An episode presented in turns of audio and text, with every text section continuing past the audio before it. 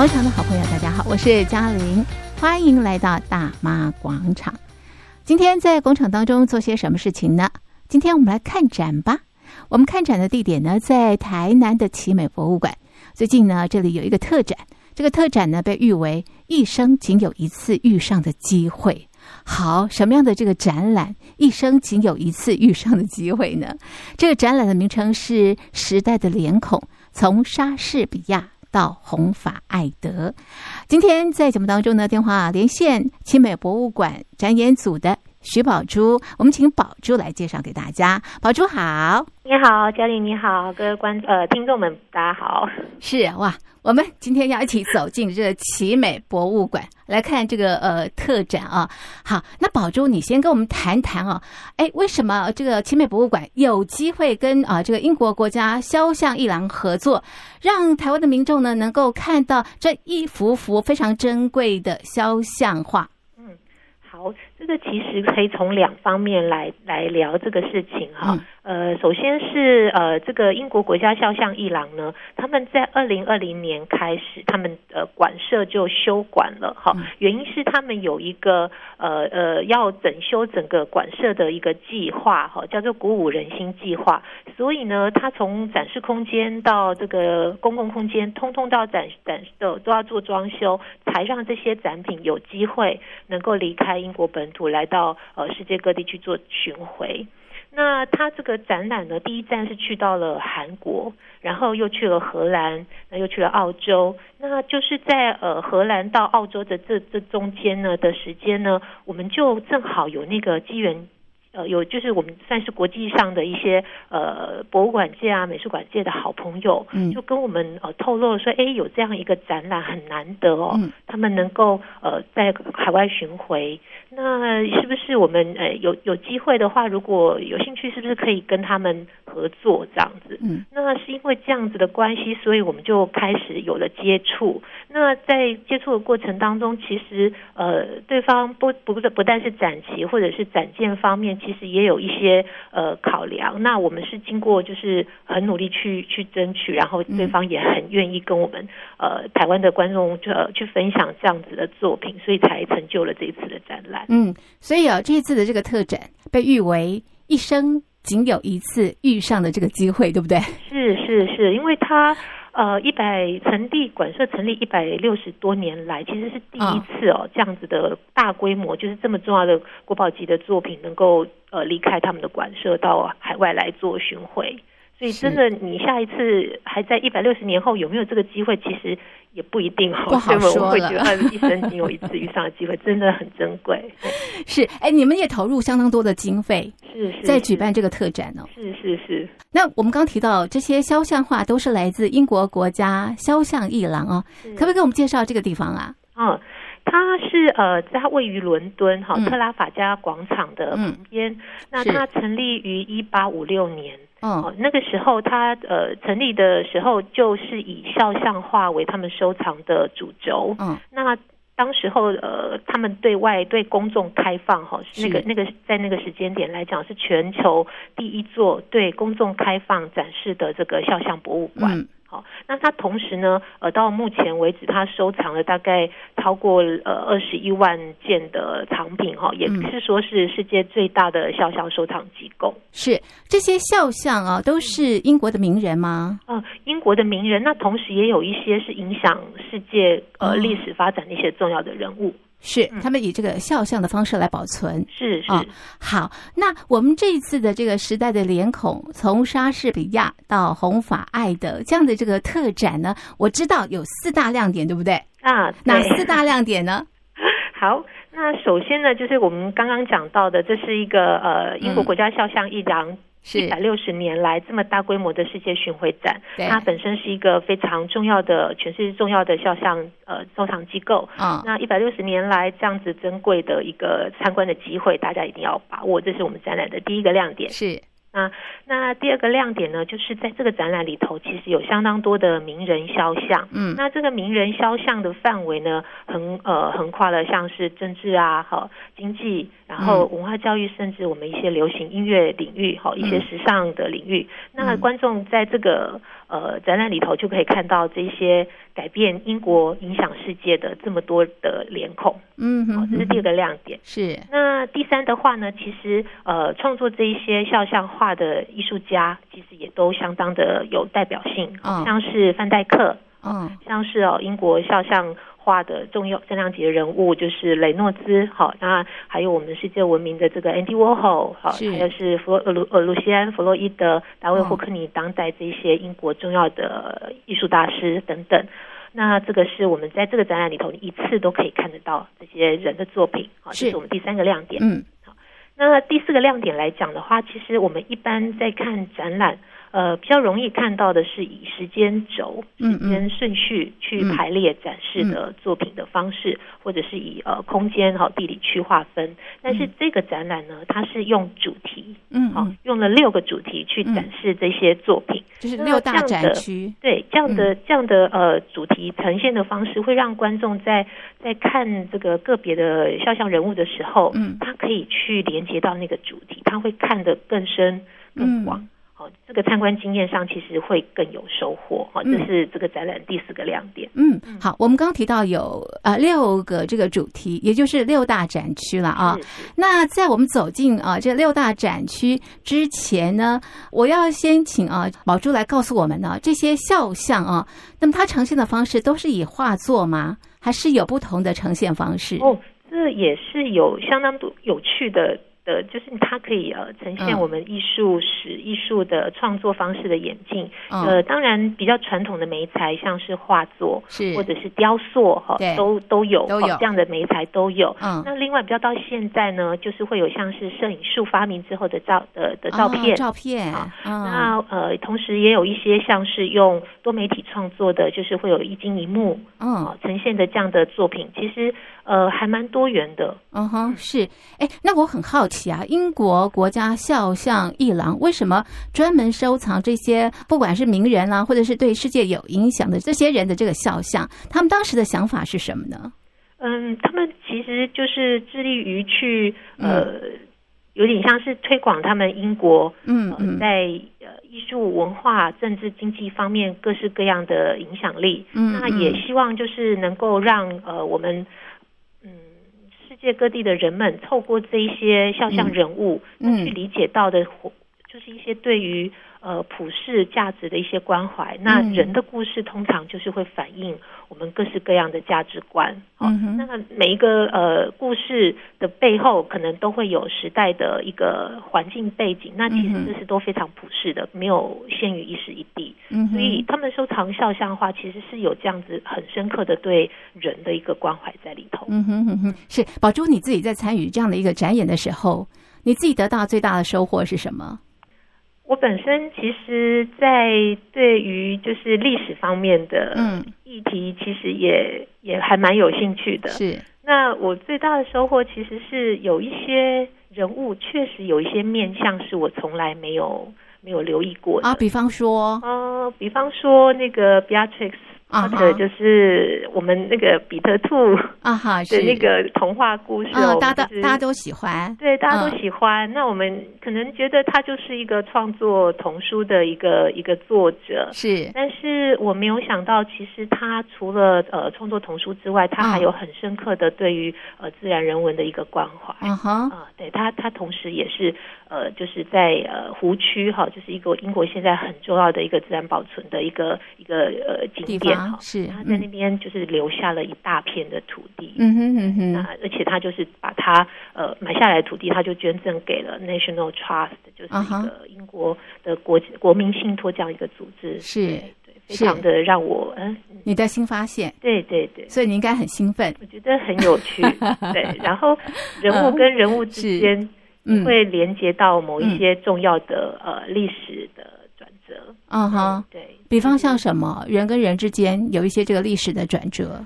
嗯，我印象最深刻的是，就是有一个伊丽莎白斯图亚特公主。嗯，那她呃，其实是在这个展览里头，她是放在呃爱与失落这个这个展区这个主题里头。嗯、那因为她是一个为了联姻哈，那个英国王室、呃、为了要呃联姻而呃呃创作的一幅肖像画，一个。嗯可以说是相亲，是 是，对，送出去的那个肖像画。对，那但是我深入去了解这个公主的背景之后，我发现她其实跟这个英国呃，跟欧洲这个三十年革命呃三十年战争是有一一个一个连结性的。是，然后嗯，在这个英国本身呢，她也是在呃。斯图亚特的这个王朝里头，她是一个等于说嫁到德国那边去的一个公主。嗯、那就这也影响到了后来斯图亚特王朝，最后到了安妮女王、嗯、呃没有就是绝嗣之后，就是由德国这边去迎来他们的下一任君主，嗯、然后开创了这个汉诺威王朝。嗯、所以这个这个其实是我就是。在这当中，其实得到非常多的乐趣。嗯哼，所以这就是看这个肖像画啊，最有意思的地方。它不单只是一个画作或者是一个肖像，它背后有很多很多的这个故事的。是是，是。好，那我们现在就走进这个六大展区、六大主题，是哪六大主题跟展区啊？嗯，这六个主题呢，第一个是自画像。嗯嗯。好那自画像呢，其实就是呃艺术家嗯去展展现他自己，是同时他也是一个宣传他自己专业能力的一个一种最佳最佳方式。啊哈，所以在这个区域里头，你会看得到，哎，每个艺术家是。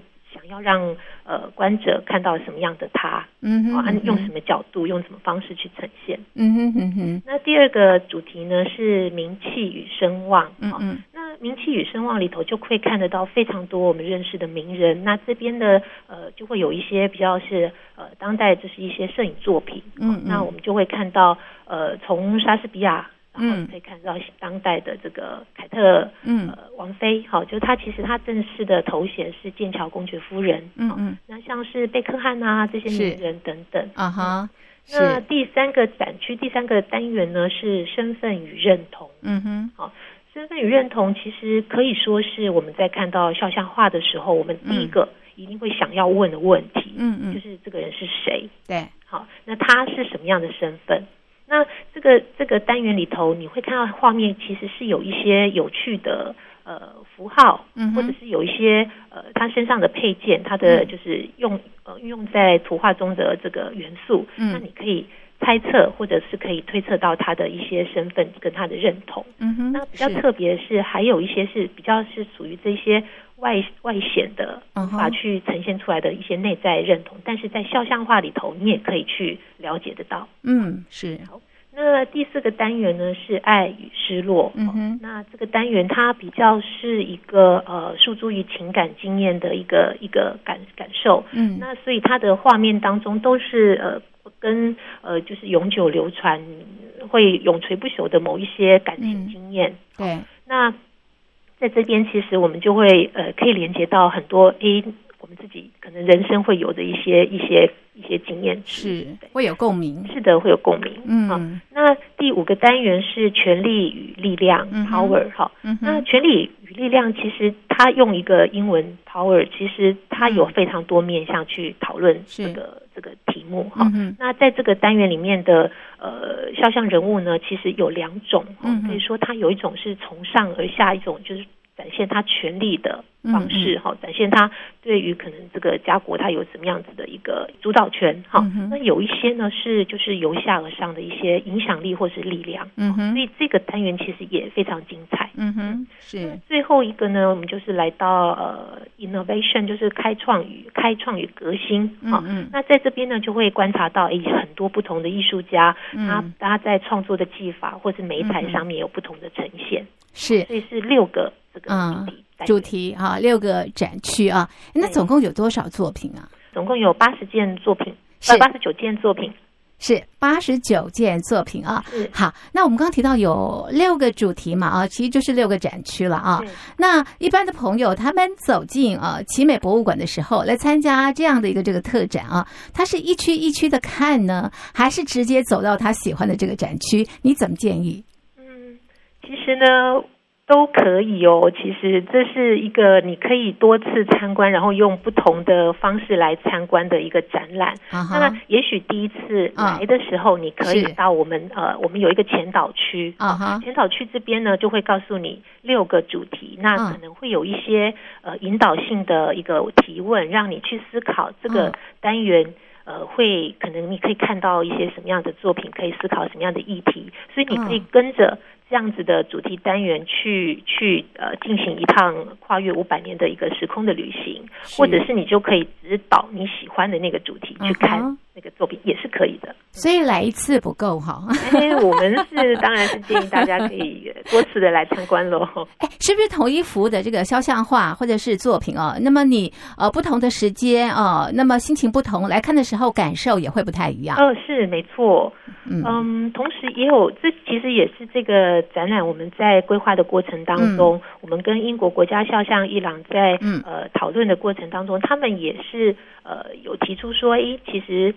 他们虽然把某一些作品归类归类在某一个主题里头，嗯，但是我们还是可以提提出我们自己的看法跟见解，我们可以去任意的去组合这些作品跟呃主题之间的关系，嗯，所以其实观众呢，呃，在展场中也可以用这种方式，比方说你你看到了这个纳尔逊将军跟这个艾玛汉密尔顿夫人的故事，嗯，它是被归类在爱与失落里面，嗯，那他。当然，他提他在主题单元下面讲的是他们之间这个非常呃，虽然是一个不伦的关系，嗯、但是其实那个感情的浓烈，在很多呃媒体方面呃影视作品里头都还会持续去去去做这样子的创作。嗯、那那你在。个别去看这个艾玛这个人物的时候，嗯、你会去发现到他其实，在表演艺术方面是很有他特殊的一个成就跟天分。嗯、那也许你就可以把它归类在，其实比较适合在身份里头去去看待这个肖像人物，嗯、或者是在呃呃 innovation 在这革新的这个单元里头去看他对于表演艺术一个开发出来的一个新的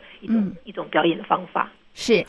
嗯那么参加这个特展，除了认识呃每个这个呃肖像的这个呃人物的故事之外，其实也可以把它当艺术品来观察哦。啊，也是的，也是的，是。好，那我们来谈谈啊，这次特展的名称为什么命名为《时代的脸孔：从莎士比亚到红发爱德》？嗯。嗯，那我们先来讲时代的脸孔哈。嗯嗯，时代的脸孔这个名词其实是他们呃英国国家肖像一郎在策划这个展览的时候，嗯，他们提出的一个一个主要的 title 是 icons，嗯哼，and identities。好，是。那所谓 icons 呢，就是它是一个呃在某一个时代里头，它所谓的代表性的人物。嗯。好，那 identity 呢？就是这个人物他是谁？他做了什么事情？他有什么身份？嗯、那做这些事情是不是影响了呃一个历史的走向？嗯，好，那呃这个这个题目呢，就会代表就是说，我们这个展览里面，我们会看到很多不同的重要的人物。嗯，那他在那个时代的一个一个代表性。嗯嗯。是好，这叫时代的脸孔。那为什么从莎士比亚到红发艾德呢？嗯呃、艾德就是唱那个虚伪那首歌的。对，没错，相信我好喜欢那首歌真的，我们先当心就是呃，流行音乐里头，其实他就是一个代表性的人物。对对。所以，因为这个展览其实它跨了五百年的一个、uh 一个时间、呃、的时间。嗯。那最早的。年年代其实可以追溯到都铎王朝。嗯，那最早那个时候，呃，伊丽莎白一世的时候的这个莎士比亚，他其实对这个整个世界上，呃，在英国文学的影响方面，其实是非常深远的。嗯哼。所以等于说，我们这五百年的这个最早的的那个跨度的时间点呢，嗯、我们就是用莎士比亚来代替，来来代表。啊哈，那最最近呢呢，当然就是用我们现在当代呃一般好，不管是呃就是年轻人，或者是稍微有一点呃音乐有点资历的哈，我们都对于红发艾德都熟悉，那也。也会从当中会得到一些讯息。好，那我们已经把大致的一个状况介绍给大家了哦。那我们刚刚也提到，这边有八十九幅的这个肖像画啊，肖像的这个艺术品啊。那因为时间的这个关系啊，是不是请宝珠来给我们介绍两幅，介绍给所有的听众朋友，先让大家尝鲜啦。那其他自己去看哈。好，呃，那。我们还是从那个我们展览的这个副标题，我们先讲莎士比亚。好啊，那莎士比亚这件作品呢，它其实。在这个展览里头，哦，或者是在英国国家肖像艺廊的收藏的地位上面来讲，嗯、它都是呃很重要的一个首屈一指的一件作品。嗯嗯。那大家来参观的时候可以留意到它的典藏编号，在 NPG 它的典藏编号里头是一号。嗯嗯。好，那就是呃，所以天字第一号的收藏作品，也是他们在一八五六年创馆的时候的收的第一件作品。嗯、是。嗯。那这件作品呢，它代表的其实是 NPG 的收藏的一个核心概念。嗯哼，他们关切的是，呃，肖像人物这个人物的本身代表的意涵。嗯，好，而比较少去关注的说，也许这个画作的艺术性啊，嗯、或者是艺术家的重要性，好、嗯、等等，它这个是其次去讨论的。嗯哼，嗯哼，那所以这件作品的呃，以这个呃莎士比亚作为这个肖像画的人物呢，其实我们去可以去观察到，就是他。呃，跨越的时间，嗯，不管是古代或者当今，都有非常多莎翁的作品还在世界各地上演，嗯，甚至也有非常多新的作品是以莎翁的作品作为一个呃灵感来源去创作，是，嗯嗯。那另外呢，从呃就从这个肖像人物本身的意义可以看得到这个这个呃它的重要性，它会有一个代表性。嗯，另外呢，就是这件作品它本身还有一个特一个。特特点哈，它可以说是呃，我们所有目前呃莎士比亚的肖像画当中呢，它经过考证，它很有可能哈，就是莎士比亚唯一他在世的时候，嗯，他真人为写生的对象而创作的一一幅肖像画，可以看得到呃莎士比亚就是他的长相就是这个样子，或者是他的穿着打扮有他的一个符合他身份或者那个时代的一个脉络，嗯嗯嗯。是那个时代没有照相机了，所以不能拍照。哦，对，这这确实也是一个 我们在观看肖像画的时候会去可以去留意的一个，就是媒材的进步，就通过媒材的一个进步。是是，所以只能用画的。嗯，对，好，这是莎士比亚。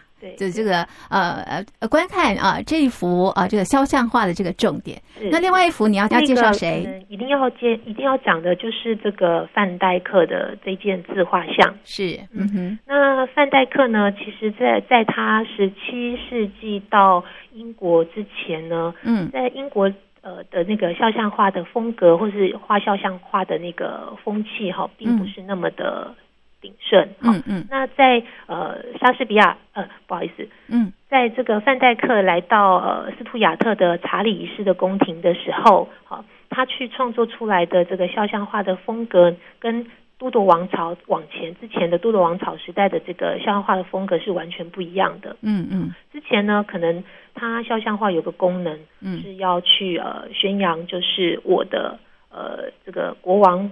父亲是谁？嗯，我的王后母亲是谁？嗯，所以我拥有呃这个世袭这个君主地位的这样的一个身份。嗯嗯，那他画面中就会有非常多象征他身份地位的一个呃装饰品或者是一些符号符码。嗯，那当然他的表情或者是他的。姿姿势方面也会比较一个正式，比较一个拘谨哈，可以说稍微带一点僵硬的那种感觉。嗯，是。那到了范戴克呢，带带给英国的这个肖像画的改变呢，嗯、就是让整个画面哈有一种就是线条的一个挥洒，嗯哼，然后充满了一个动态的感觉。你看着这个人好像。他有了人的味道，嗯，那你看着他的眼睛，你会觉得，哎，他好像在看你，真的对，在看你，然后会跟你讲他呃生命里头重要的价值观，然后他在想什么，然后他经历了什么样的事情，是。非常的生动，是是是是哈，所以啊，每一幅的这个肖像的这个艺术品啊，都有不同的这个呃特色啊。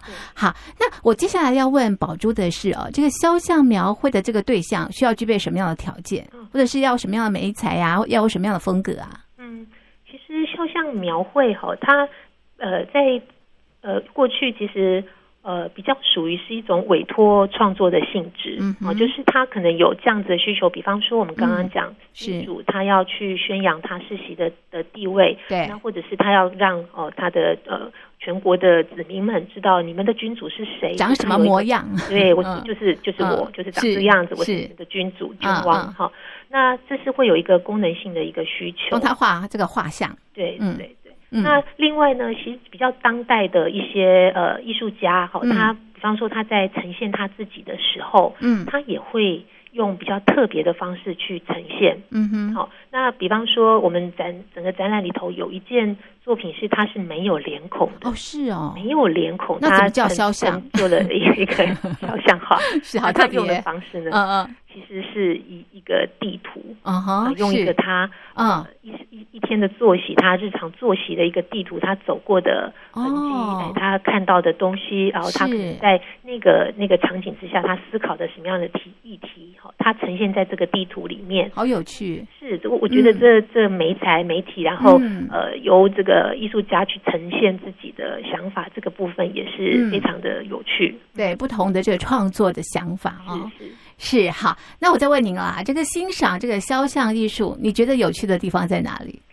嗯，它有一点像是你去做侦探、嗯、啊，侦探啊，对探。嗯，当然，因为当然在在展场中，就是你跟画作、跟肖像、跟这些人物对话，对，嗯，那就是你跟他之间的关系嘛。嗯，那你就是会去观察他，是然后看他会告诉你什么。哦，那有一些肖像画，我们刚刚讲到在身份。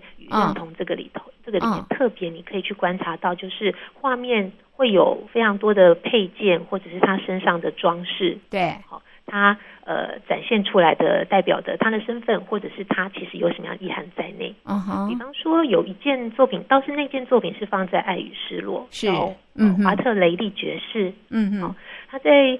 画面中呢，我们看得到，就是他有身上的那个配件是用珍珠去做装饰，嗯哼，好是，然后他的服装是黑白配色的服装，uh huh.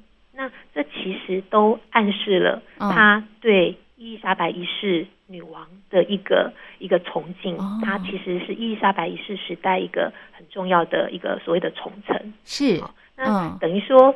当时伊丽莎白一世她是一个女王的身份要去统治，其实有她的困难度。对，她用了某一些统治的手法，好，她让、嗯、呃整个宫廷里头的男性的朝臣们，好，就是把她当做是一个呃呃梦中情的一个女神一样的形象去去憧憬。是，那这个画面里头呢，就充满了各式各样女王喜欢的。我就喜欢的这种讯息，哦，好，就刚刚讲的珍珠，其实就是啊、哦，伊丽莎白一世最喜欢的饰品，它代表了纯洁，就是童贞女王的象征。嗯哼，好，那黑白配色的这个这个服装呢，就是呃，伊丽莎白一世她早年的时候，其实宣称她自己只穿黑白配色的服装，因为它代表了呃坚贞与纯洁，哦，一样是符合她要塑造自己童贞女王这样的形象。是，那我们画面当中就会看到很多哦，她就是。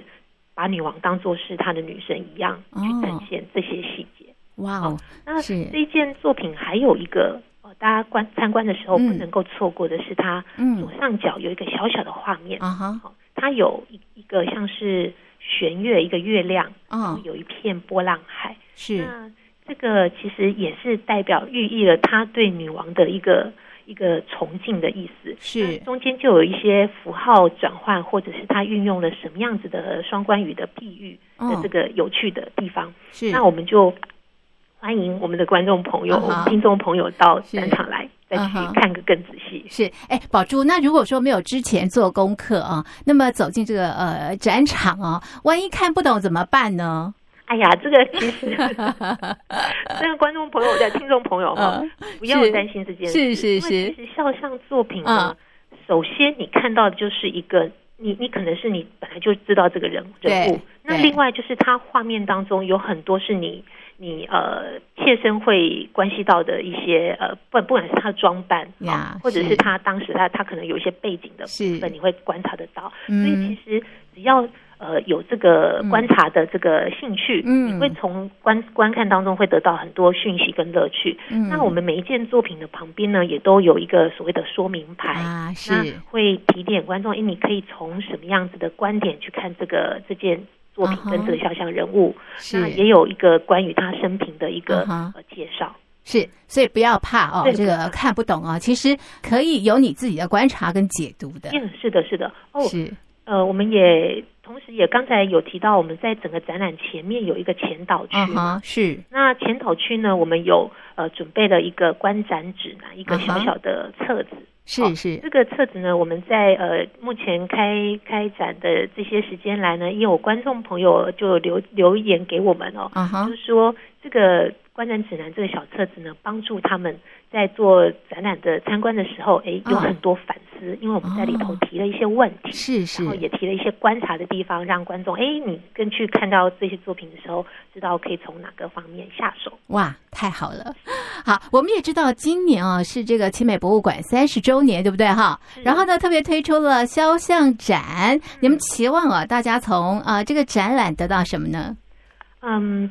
其实我们奇美博物馆哈，从成立的时候就是希望我们可以是一座呃，就是帮助呃台湾观众去看向世界的世界文化的一个一个窗户。嗯嗯。那呃，观众来这边参观这些作品，他嗯不用出国就可以看得到很多呃世界各地的文化或者重要的观点。嗯，没错。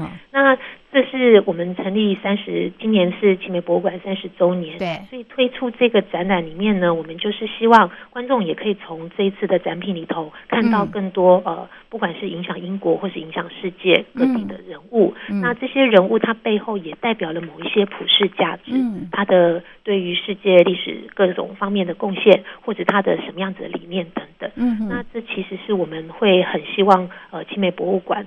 就是在这个社会上能够有这样子的一个担任这样的一个角色，嗯哼，好，让所有的好朋友不必到英国了哈，在台湾就可以看到这些呃这个肖像的这个艺术品，而且从这每一幅幅的这个肖像的艺术品当中呢，得到自己的观察，同时认识这些名人以及影响啊全世界的这个人物啊，让我们啊能够有更开阔的这个呃格局。去看待我们生活的点点滴滴，是。是好，这是呃从八月二十七号一直进行到明年的二月二十八号，在奇美博物馆的这个特展。那么特展名称呢是《时代的脸孔：从莎士比亚到弘法爱德》。我们也欢迎听众朋友参观了这个特展之后有什么样的想法哦，也可以跟嘉玲分享了哈，或者是跟这个奇美博物馆交流交流一下。好的，那么今天的节目呢就。进行到这里，非常谢谢宝珠的介绍，谢谢你，谢谢嘉玲，谢谢听众朋友，拜拜，拜拜。